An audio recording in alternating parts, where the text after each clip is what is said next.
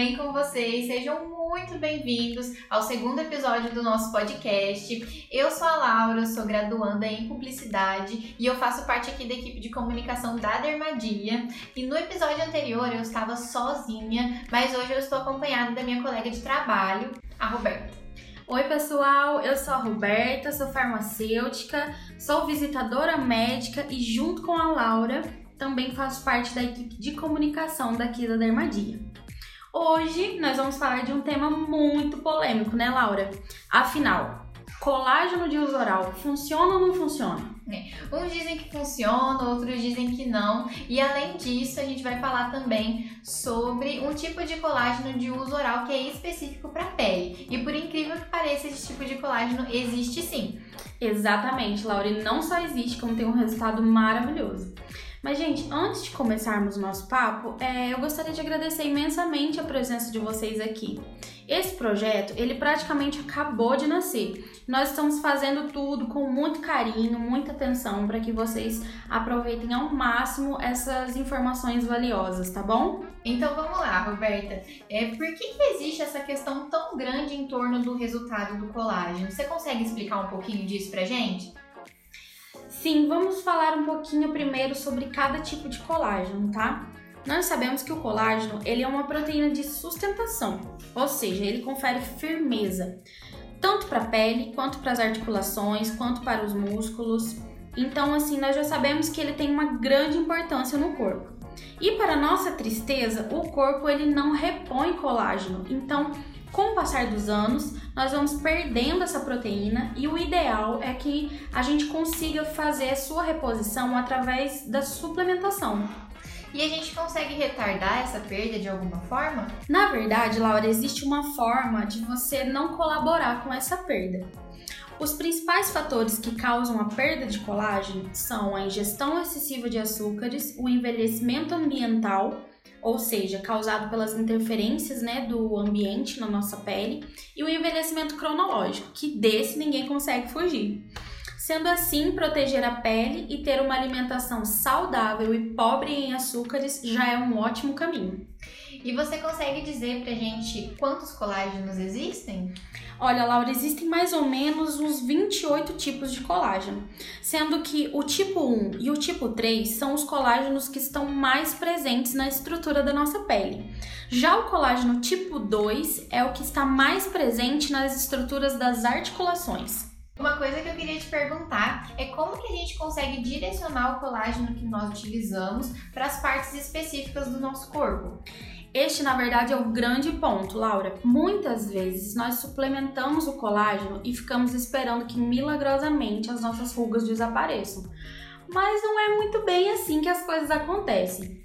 Quando nós ingerimos o colágeno através, por exemplo, da nossa alimentação, estamos consumindo de forma inteira e assim ele não consegue ser absorvido pelo organismo.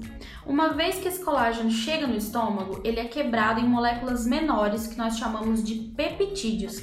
E só dessa forma ele consegue ser absorvido e então ele vai ser direcionado para onde nós mais precisamos no organismo. Então, quando a gente ingere o colágeno, ele vai para as partes do corpo que mais estão precisando dele, e não só para a pele, isso?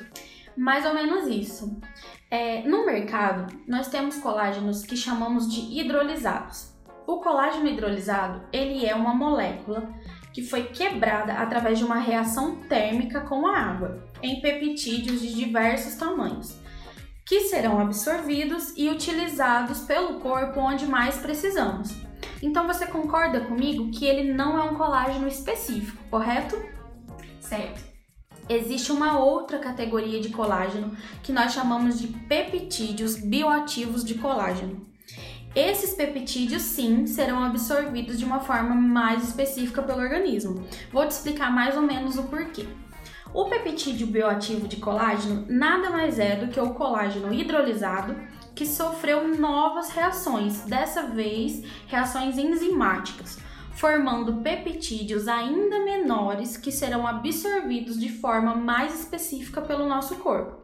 Um exemplo excelente é o Verisol. É, o famoso Verisol, que é um campeão de vendas aqui na nossa farmácia, né? Ele mesmo, Laura, o próprio. O Verisol são peptídeos bioativos de colágeno do tipo 1 e do tipo 3, que são exatamente os tipos mais presentes na estrutura da nossa pele. Por isso que o Verisol ele é tão específico para tratamentos anti-aging e também apresenta resultados excelentes. É. Agora tá explicado o sucesso do Verisol, né? E uma coisa muito legal também é que a goma de Verisol ela tem um sabor de frutas vermelhas, então fica muito mais fácil na hora de ingerir a goma, né? Com certeza, Laura. Mas Roberta, o Verisol ele tem origem bovina, né?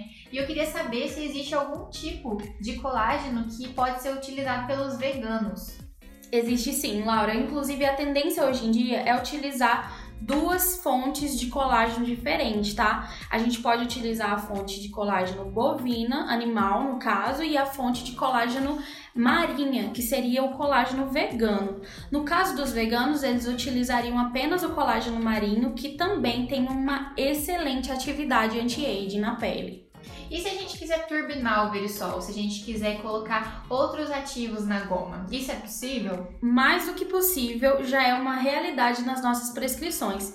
Aqui na farmácia a gente recebe diversas indicações de verisol associadas tanto à vitamina C quanto, por exemplo, ao ácido hialurônico. É muito comum. Então, além disso, eu vou contar uma novidade para você. Dá para tratar a pele, o cabelo e a unha ingerindo uma única goma de verisol por dia, você acredita? Acredito, e inclusive eu tô precisando também dessa goma de verisol. Recentemente, uma cliente nossa entrou em contato comigo e perguntou se havia possibilidade de associarmos ao Verisol um complexo de vitaminas para o crescimento e para o fortalecimento, tanto do cabelo quanto das unhas. Nós associamos e ela já faz uso dessa goma há um tempo.